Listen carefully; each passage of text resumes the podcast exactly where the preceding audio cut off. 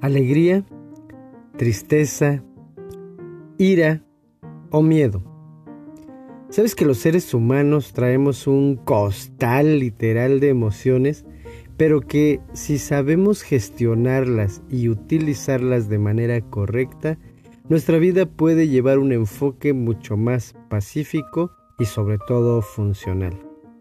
En este podcast te voy a invitar a que me escuches para darte algunos tips de manera divertida y amena para que podamos llevar una vida muy sana emocionalmente. No te pierdas cada episodio y espero que lo disfrutes tanto como yo al compartir toda esta información. Muchas, muchas gracias.